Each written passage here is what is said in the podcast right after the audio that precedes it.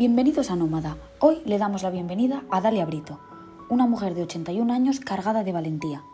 Dalia está en riesgo de exclusión social, vive en un pequeño piso muy humilde y come gracias al comedor social San José. Ella quiere compartir su historia con todos nosotros.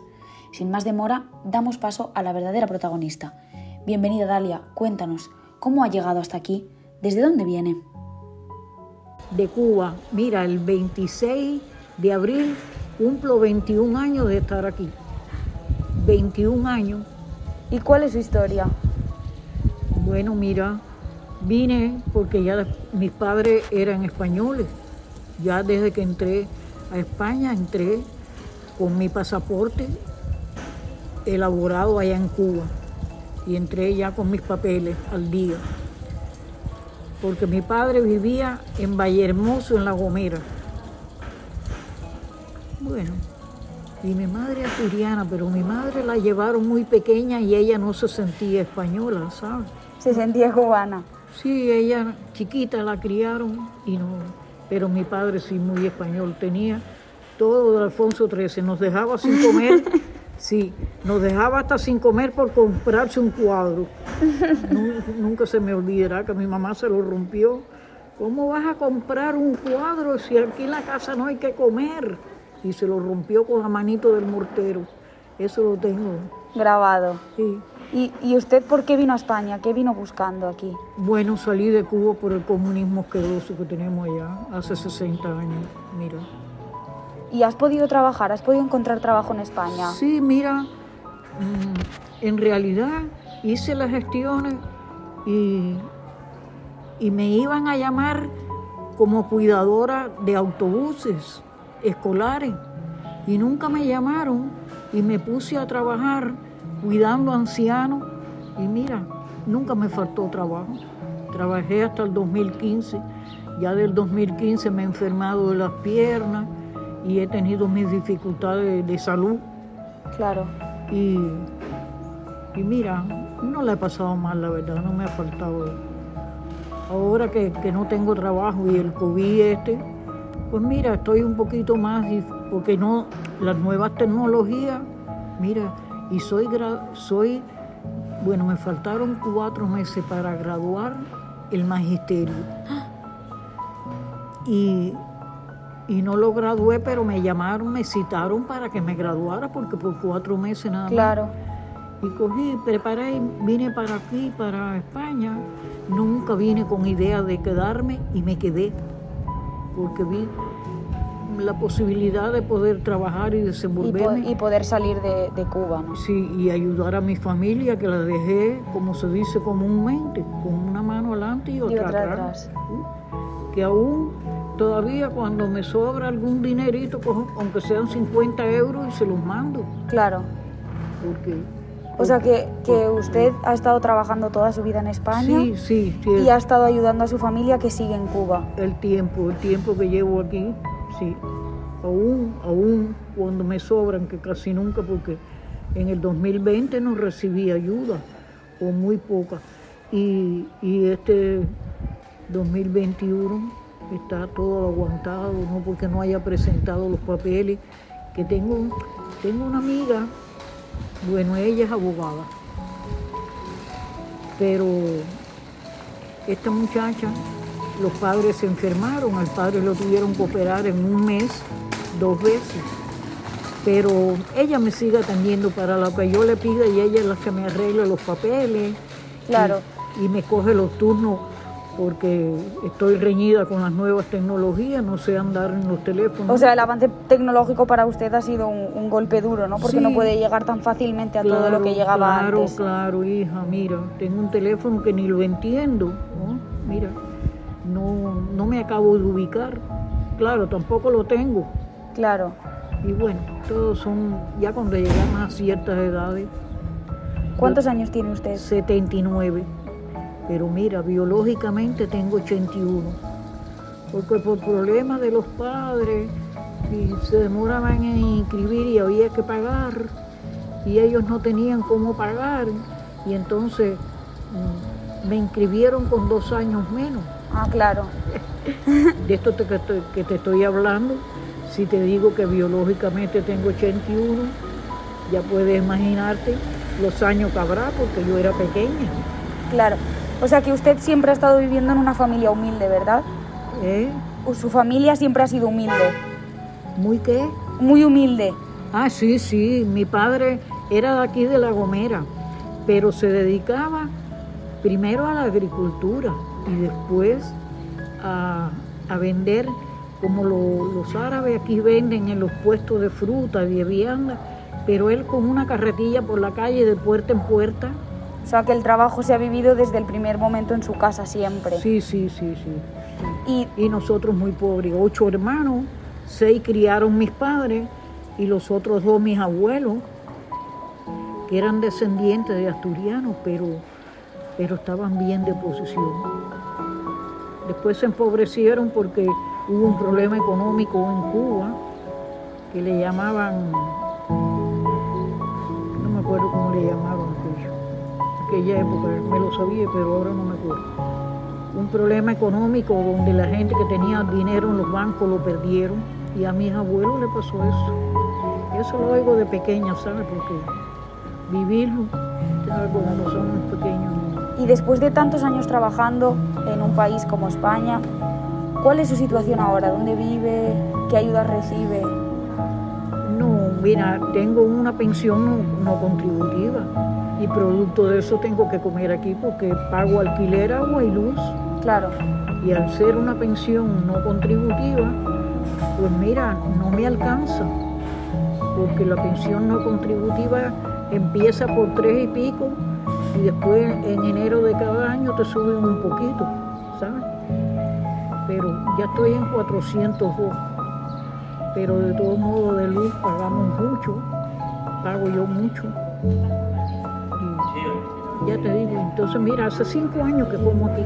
en el comedor social. Sí, sí, cinco años. Nunca he tenido problemas con nadie, gracias a Dios. ¿Y, y qué le dirías a la sociedad? ¿Qué le dirías a toda esa gente que desperdicia comida, que no le da valor, no le da importancia a todo eso? ay, calla, calla, calla. Hay- mira, hay personas muy mal agradecidas y no miran, nada más se miran el dedo gordo del pie, como Sí. diría yo, o diría mis antepasados también. Pero esto es una obra, siempre lo diré o lo diría, esto es una obra que, que no hay con qué pagar la cantidad de comida. Aquí he visto gente bien vestida, hasta comiendo, chica Claro, que nunca pensaron venir a Caritas, porque Caritas siempre ha sido para gente desvalida. Y ahora mira, y cada vez se incrementa, yo creo que más. sí, sí, sin duda. Yo creo que es, un- no sé si es una apreciación mía un poco, pero yo veo que cada vez, pero también los políticos aquí, los- los políticos aquí, no quisiera, pero los políticos aquí nos dejan trabajar Ya, con el, re- el revuelo y la reyerta que tienen. Y el problema, el fin, el fin es no dejar trabajar al gobierno que está, al que esté de turno, el, Sí. PP, el PSOE, la madre que lo parió. Pero el problema es no dejar trabajar, ¿sí o no? sí, sí. Mira, Es que usted, por ejemplo, ha trabajado toda la vida en España y que ahora tenga que verse en esa situación de, de tener que pedir ayuda, No, normal para mí, me resulta normal, te voy a decir, porque, porque yo vine ya después que enterré a mis padres. No pude venir antes porque yo no tenía, con- no tenía con quién dejarlos. Y después que enterré, o sea, ya yo tenía eh, unos cuantos años, no recuerdo si 57, 58, 60, no recuerdo, no tenía. Bueno, al, al extremo que yo nunca he tenido que pagar se- seguridad social, porque como no trabajé y no me llamaron claro, a trabajar, a cuidar ómnibus escolares y me dediqué a trabajar en el servicio doméstico cuidando niños, cuidando Claro. ancianos. ¿Me explico? sí, Y yo realmente nunca he contribuido con nada. Claro. No he tenido oportunidad, ¿eh? No te gustaría hacerlo, pero no tuviste la oportunidad de hacerlo. Ajá, eso. Porque vine ya mayor. Pero vuelvo y te repito que yo noto que Caritas es un servicio Y, no, y los servicios sociales también, porque el año pasado, 2020, mm, ya se empezó por el COVID a poner mal a las cosas, pero, pero normalmente en los servicios sociales del ayuntamiento, a mí me han atendido y sé de mucha gente que la han atendido también. Claro. ¿sabes? Verdad, eso hay que decirlo que es así. ¿Qué ha significado la llegada del COVID para usted?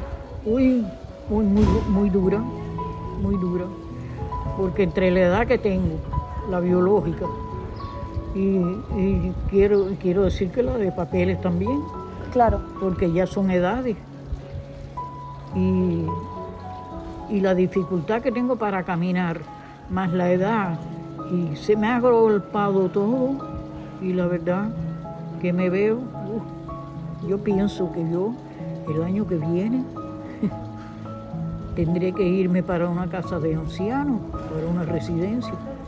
¿Usted Pero- vive sola? Sí, vivo solita. Mira, los 20 años, voy a cumplir 21 el mes que viene, que he estado aquí, he estado cuidando personas mayores Sí. y han sido capaces, una persona con Alzheimer, con, y, y rodearme la cintura y decirme, si no fuera por ti, ¿qué sería de mí? Que una persona que no tiene capacidad mental y, y me ha sabido reconocer que, que la he tratado bien, que se siente bien, ¿tú entiendes? Sí. Y he tenido ese regocijo Claro. de saber que las personas que he cuidado y donde quiera que he trabajado, he tenido el regocijo de, de saber que, que, que me han querido. Que tu trabajo era recompensado y Sí, agradecido. Sí, y ya, mira, pero me quedo con eso nada más, ¿qué más? ¿Y No tengo que pedir más, la verdad. ¿Y qué espera de- del futuro? Bueno, mi futuro ya está, ya está trunco, como quien dice. me, me explico, porque no creo que tenga mucho futuro yo. Aunque mira, mi padre vivió, mi madre hasta los 84 y mi padre 94, que vivió mucho, muy longevo y con una memoria buenísima. No creo que yo dure tanto, porque tengo un montón de problemas de salud Claro. pero mucho. Sobre todo la hipertensión que te digo que me ha roto, el, me ha afectado el, El oído. el- los dos. Y no creo que vaya a vivir mucho, o sea que mi futuro ya está trunco. Ya está, mira, no hay más. Y, y con una palabra o dos palabras, ¿cómo se definiría usted? Mira, eso me es un poco difícil definírmelo porque, porque he sido una gente tan activa, tan activa, que no tengo palabras todavía para definírmelo. Vale. Pero sé que me queda, me queda poco en el sentido de que ya tengo 81 años biológicamente, en papeles 79, re- repito, pero no creo que vaya a vivir mucho más. No. Y mira, eso. Como dice la canción, lo que me queda por vivir está en mis manos. Toda la razón. Sí, sí. ¿Y Lo, que, usted? lo que me- lo que me queda por vivir está en mis manos. Pues sí, depende de usted. Sí. Hijo, me preguntaste si tengo hijo. No, no. Ah, Bueno, ¿tiene hijos? sí, tengo uno solo, ¿Sí? que tiene 54 años. ¿Y está aquí o en Cuba? No, aquí no tengo familia, está en Cuba y quería irse para los Estados Unidos porque la esposa, él le dio permiso para que se fuera. Vive en Carolina del Norte que me está invitando para que me vaya, para, para que vaya allá con ella. O Y- sea que sí recibe ayuda de su, de su hijo, ¿no? No, yo no. No, sin Cuba no hay quien ayude. Ya. Si no hay ni para, para uno. No, ya te digo, cuando, cuando me quedan 50 euros, aunque sea, porque ahí tengo un bisnieto y, y me regocija, me llena, mandarle aunque sea 50 euros, que allá son 55, porque el euro vale más que el- el- la moneda que hay allí. Pero me regocija poderle mandar, aunque sea para que le compren algo, qué sé yo, no sé. Bueno, O sea que usted añora Cuba, ¿verdad? No, si supiera. ¿No? No. Yo me he adaptado aquí muy bien. No. No, allá no se puede vivir. No, no tengo ninguna añoranza. Quisiera tener a mi hijo aquí, ya la esposa están en los Estados Unidos, en Carolina del Norte, con los hijos. Y, y están encaminados, encaminaditos. Pero yo quisiera o que él viniera para acá o que se fuera para Carolina. Claro. Lo que pasa que tenemos una la casa, ha, ha querido vender la casa y no hay poder adquisitivo y todas esas dificultades. Y bueno, conclusión, que no se ha ido. Ya la esposa lleva dos años en Miami, en Carolina. Pero yo espero que antes que yo me muera, que puedan reunirse, no lo sé. Seguro que sí. Vamos Seguro que sí. Vamos a ver. porque ¿Y, y usted es realmente feliz? en, en Cuba, en Cuba todo es muy difícil y, y vender. Mi, mi hijo era empleado de, de telefonía, de la empresa telefónica de Cuba, pero después se declaró a trabajar solo y en Cuba toda- da todo muy trabajo, mucho trabajo. Y no creo, no creo que, que le sea fácil, tiene, tiene muchas cosas que vender y dice, mami, no se vende nada porque nadie tiene dinero para comprar, tienes que tener un familiar fuera que te ayude para, Para poder vender. Para hacer algún dinero porque él tampoco se va a ir y va a ir con una mano adelante y otra atrás. Claro que no. ¿Y usted es realmente feliz? Yo, bueno, mm, la felicidad es relativa. No se puede decir soy feliz porque siento que me falta la mitad de mí, ya por la edad y por y porque no los tengo a ellos. Claro. ¿Qué más hay que pedir? Esos son factores indispensables en la vida de la persona, aunque esté, aunque estés vieja, enferma o sana o como estés, los tuyos siempre hacen falta. Y yo tengo aquí muy buena acogida. A mí, a mí aquí me miran muy bien. Cinco años llevo aquí. Claro. Pero de todos modos, siento que me falta la mitad de mí. Por resumir, me falta la mitad de mí. Pues usted es un claro ejemplo de, de valentía, de lucha, de perseverancia y espero que le vaya muy bien en lo que le queda de vida, que ya verá como seguro que es Oye, mucho. o- ojalá pueda volver. Yo creo que no, porque con las dolencias que tengo, aunque, mira, con las dolencias que tengo, si se me presentara un viaje, voy. Pues claro que sí. Aunque me quede 10 días sin comer, aunque me lleve un poco de pan de aquí de la- del horno y viva a pan. Claro que sí. Te lo digo de verdad. Sí, mira, así como te lo digo. Si se me presentara un viaje, me voy. Pues eres una persona súper valiente, Sí, sí. increíble. Sí, sí, sí, sí. Mira, ya cuando vine ya estaba mayor, tenía veintipico de años de trabajo en Cuba, que no, no puedo cobrar ni pensión porque Cuba es el único país que no le admite a sus ciudadanos cobrar aquí, bueno, en el país donde esté. He conocido mucha gente que están aquí de Santo Domingo, de distintos países, y cobran su pensión aquí Claro. y, y yo tengo veintipico de años trabajado y no la puedo cobrar. Y por haber dejado dos años de ir a Cuba en el 2007, perdí la ciudadanía, ya yo no soy cubano. Como- y entonces son muchos los choques, pero mira, como aquí de pie, Pues claro que sí. hasta que Dios quiera, Pues claro que sí. hasta que Dios quiera, sí. Pero mira, lo que toque. Pues muchas gracias por, por contarnos su historia. De verdad, eres una persona increíble. Bueno, pues mira, ojalá nos volvamos a ver y, y te empate otro pedazo. Ojalá.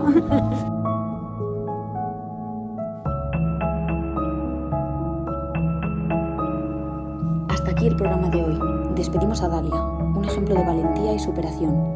A sus 81 años nos ha brindado una gran lección. En la humildad se encuentra el corazón más puro, el de las personas de verdad. Os esperamos en el próximo programa de Nómada y deseamos que hayáis disfrutado de este.